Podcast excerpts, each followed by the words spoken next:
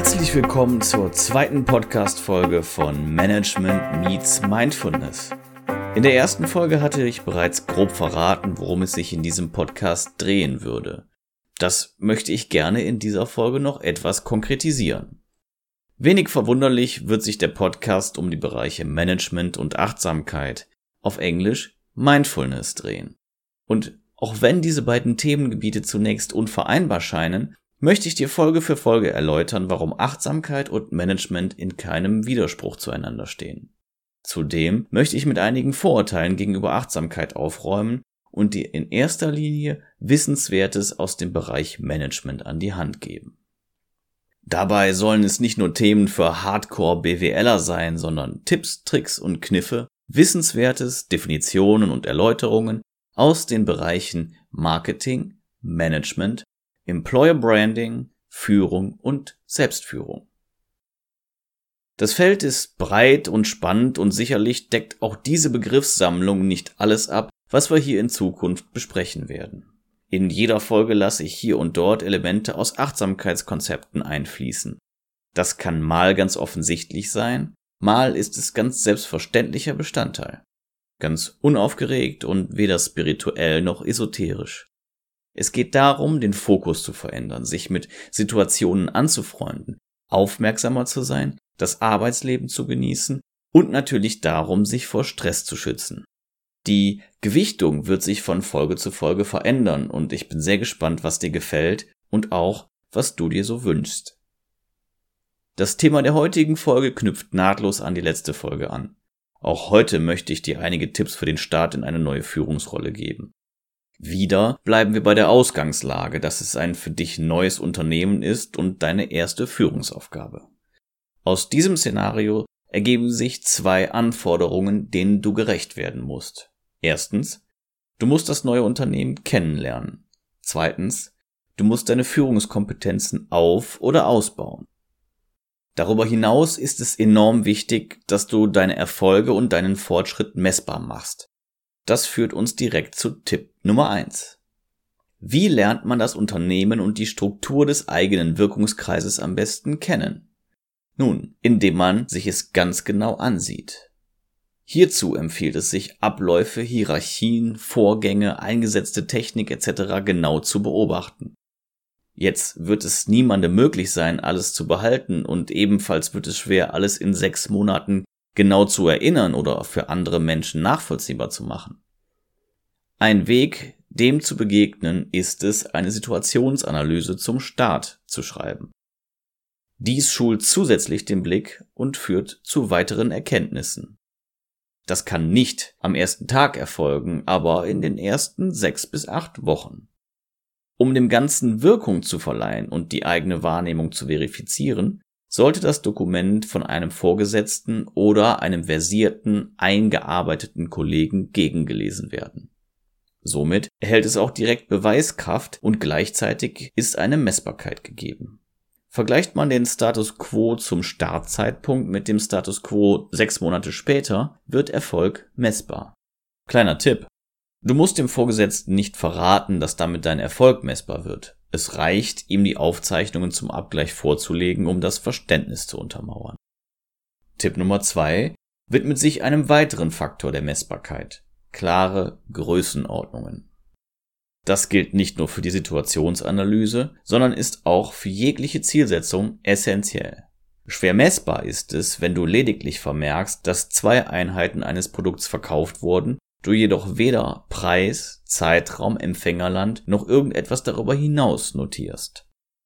In deiner Analyse schreibst du daher am besten, im ersten Halbjahr 2018 wurden von Produkt Platzhalter insgesamt 1800 Exemplare verkauft. Der monatliche Schnitt betrug somit 300 Exemplare, wobei im März mit 588 verkauften Einheiten der stärkste Monat war. Durchschnittlich 30 Prozent gingen dabei in den Export, im März waren es nur 15% Die Marge im Export liegt um 2% über der Inlandsmarge. Steigerst du nun den Absatz auf 350 Exemplare pro Monat und verändert sich die Exportquote, ist das klar nachvollziehbar. Ein ganz anderes Beispiel. Bis zu deiner Jobübernahme wurde im Schnitt alle zwei Monate eine Presseaussendung an 20 Kontakte vorgenommen. Siehe Verteilerliste. Wenn du nun den Verteiler aktualisiert und erweitert hast, eventuell differenziert und damit mehr Anstöße und im besten Fall natürlich auch mehr Clippings erreicht hast, wird das sehr schnell deutlich.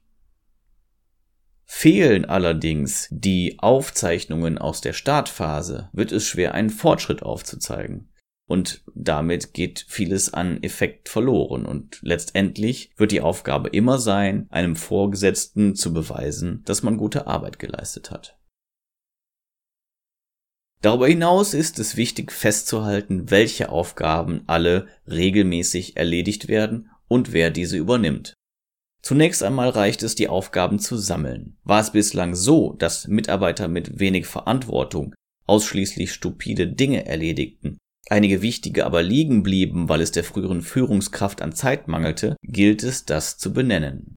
So sind neue Wege und Maßnahmen klar ersichtlich und auch die Führungsqualität wird deutlich kommen wir zu ein paar Tipps für die Führung. Zunächst ist es sehr wichtig festzustellen, was die Mitarbeiter im Einzelnen können. Es bringt nichts, sie mit Aufgaben zu überschütten, die ihren Fähigkeiten nicht entsprechen. Natürlich gibt es Dinge, die einfach erledigt werden müssen, aber grundsätzlich gilt, die besten Ergebnisse sind zu erwarten, wenn Mitarbeiter ihren Stärken folgend eingesetzt werden. Leider sind Stärken nicht immer klar ersichtlich und auch nicht immer fachlicher Natur. Manche Menschen sind fachlich nicht besonders fit, können aber hervorragend mit Menschen umgehen. Sie könnten zum Beispiel unangenehme Telefonate übernehmen oder andere Menschen von Ideen überzeugen. Andere sind sehr gut darin, stupide Dinge alleine und mit höchster Präzision durchzuführen, können aber keine eigenen Ideen entwickeln. Es scheint offensichtlich, die Erstgenannten nicht an Fleißarbeiten und die Zweitgenannten nicht an Konzeptarbeiten zu setzen. Wie erkennt man nun eine Stärke? Was eine der wichtigsten Aufgaben ist, ist gleichzeitig eine der schwierigsten. Während Schwächen schnell auffallen, bleiben Stärken häufig verborgen. Nicht nur anderen Menschen, sondern häufig auch den Personen selbst. Während Menschen etwas, das sie gerne machen, oft als Stärke missverstehen und völlig überbewerten, bewerten sie manchmal eine Stärke unter, nur weil sie von einem Experten gehört haben, der es besser kann. Das ist allerdings überhaupt nicht der Maßstab. Eine Stärke zeigt sich am deutlichsten dann, wenn jemand eine Aufgabe viel leichter und somit auch schneller löst, als es andere tun. Je weniger Angang und je weniger Stress einer Person bei der Lösung einer Aufgabe begegnen, desto größer ist hier die Stärke. Der Spaß liegt häufig nicht in der Tätigkeit selbst, aber entwickelt sich in Form einer Zufriedenheit über den raschen Fortschritt. Beobachte also gut und mit Ruhe, was deinen Mitarbeitern leicht fällt. Selten können sie es ungestützt selbst sagen. Dennoch lohnt es sich, im Nachhinein zu fragen, ob eine Aufgabe leicht fiel oder nicht. Schaue ihnen ansonsten auch bei der Arbeit zu. Sind sie hoch konzentriert oder suchen sie nach Ablenkung? Freuen sie sich, dass es gut klappt oder fluchen sie permanent? Fluchen andere bei der gleichen Aufgabe auch so viel? Häufig sind es die Kleinigkeiten, die Stärken offenbaren. In jedem Fall ist genaues Hinsehen gefordert. In anderen Worten, Achtsamkeit. Ein anderer Weg ist es, Kollegen zu fragen, was der andere gut kann, worin er schnell ist oder was ihr oder ihm leicht fällt. Sicherlich wirst du schnell hören, was der andere nicht kann, aber nur ein vollständiges Bild bringt dich wirklich weiter. Im gleichen Zuge frage dich, und sei hier ehrlich, was sind deine Stärken? Was fällt dir wirklich leicht? Höre hier auf deinen Bauch bei welcher Aufgabe bist du total entspannt? Bei welcher Aufgabe ist es eine freudige Anspannung? Und bei welchen Aufgaben zieht sich alleine beim Gedanken daran alles sehr unangenehm zusammen? Wenn du etwas mit viel Mühe hinbekommst, ist es sicherlich auch gut und ein Vorteil. Dennoch wirst du keine überdurchschnittlich guten Ergebnisse hinbekommen. Und dazu wird es viel zu lange dauern. Gerade zu Beginn ist es wichtig, sich einerseits auf große Visionen zu stürzen und einen Start darin zu machen. Andererseits gilt es, sich die Quick Wins oder Low-Hanging Fruits zu sichern. Schnelle, sichtbare Erfolge. Erstens gibt das Sicherheit, zweitens kann man es vorzeigen und drittens wird es sehr schnell sichtbar, wenn man es nicht macht. Und das wiederum hat negative Folgen. Zu guter Letzt ist es wichtig, bei alledem einen klaren Kopf zu bewahren.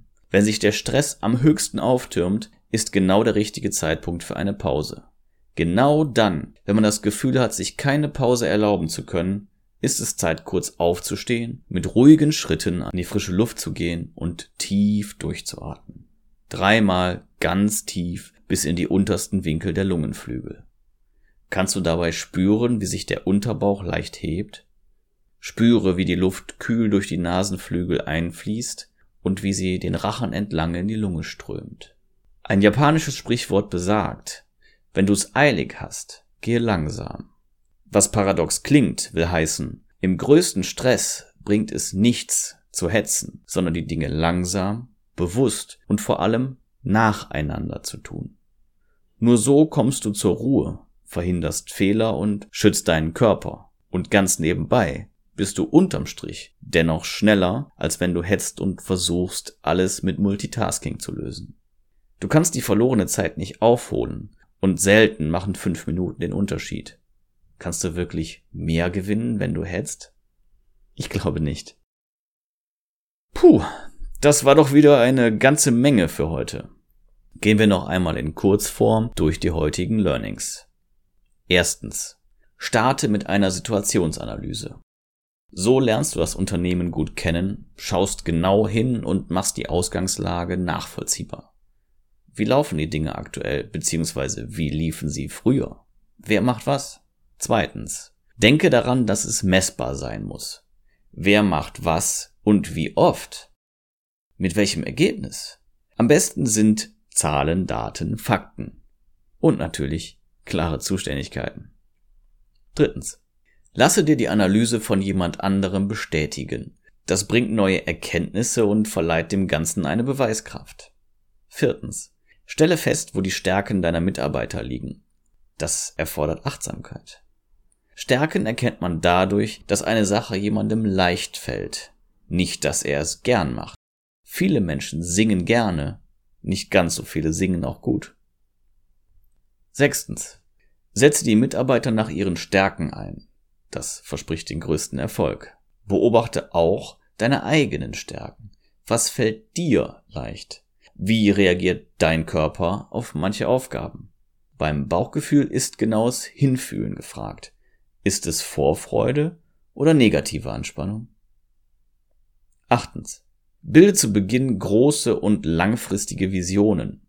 Das zeigt, dass du nicht nur im Daily Business denkst und darin steckst. Gleichzeitig ist es auch sehr wichtig, die Quick Wins zu holen. Was ist schnell zu erreichen und hat sichtbare Auswirkungen? Lass es nicht liegen. Neuntens. Gönne dir Pausen. Konzentriere dich auf deinen Atem. Den hast du immer dabei und er hilft dir, im Hier und Jetzt anzukommen und dich nicht mit Eventualitäten oder verpassten Chancen herumzuschlagen. Zehntens. Wenn du es eilig hast, gehe langsam. So sammelst du die Kräfte für die anstehende Aufgabe. Für die Meditationsfreunde unter euch möchte ich hier nochmal ein Zitat von Buddha anführen, der sagte, wenn du keine Zeit hast, 20 Minuten am Tag zu meditieren, meditiere eine Stunde. Tja, was so einfach klingt, ist natürlich in der Umsetzung recht schwierig, aber ich denke, das, was das Bild besagt, ist das, was wir auch mitnehmen können. Wenn man glaubt, keine Zeit für nichts zu haben, ist es umso wichtiger, einen Moment lang nichts zu tun, dem Körper Ruhe zu geben und dem Geist die Möglichkeit, die Gedanken zu sortieren. Wir hatten es bereits in der letzten Folge, wie wichtig es ist, einfach Platz und Raum zu lassen dafür, dass das Unterbewusstsein manche Aufgaben von alleine löst. Und genau das ist der Tipp, den ich dir mit an die Hand geben möchte. Ich hoffe, es waren ein paar Tipps dabei, die auch du gut in deinen Alltag als neue Führungskraft integrieren kannst. Bald widme ich mich einem ganz anderen Thema aus den zu Beginn benannten Themenfeldern und freue mich schon sehr auf die neue Folge. Bis dahin wünsche ich dir gutes Gelingen in deinem neuen Job und freue mich auch auf Lob, Kritik und Themenwünsche via E-Mail. Alles Gute wünscht dir Philipp von Management Meets Mindfulness. Bis zum nächsten Mal.